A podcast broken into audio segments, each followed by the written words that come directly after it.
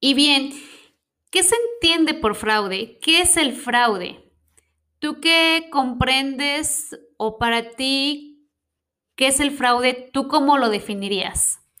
Para esto se han tomado conceptos que definen el fraude.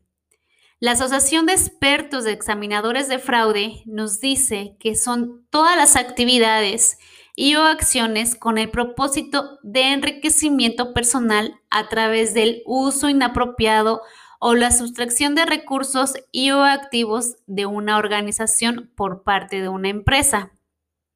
El Instituto de Auditores Internos nos dice que es cualquier acto ilegal caracterizado por el engaño, el ocultamiento o la violación de la confianza.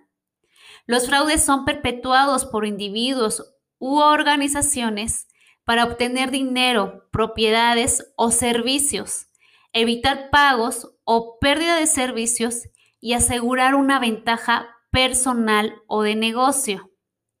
La Real Academia Española nos dice que es toda acción contraria a la verdad y a la rectitud que perjudica a la persona contra quien se comete.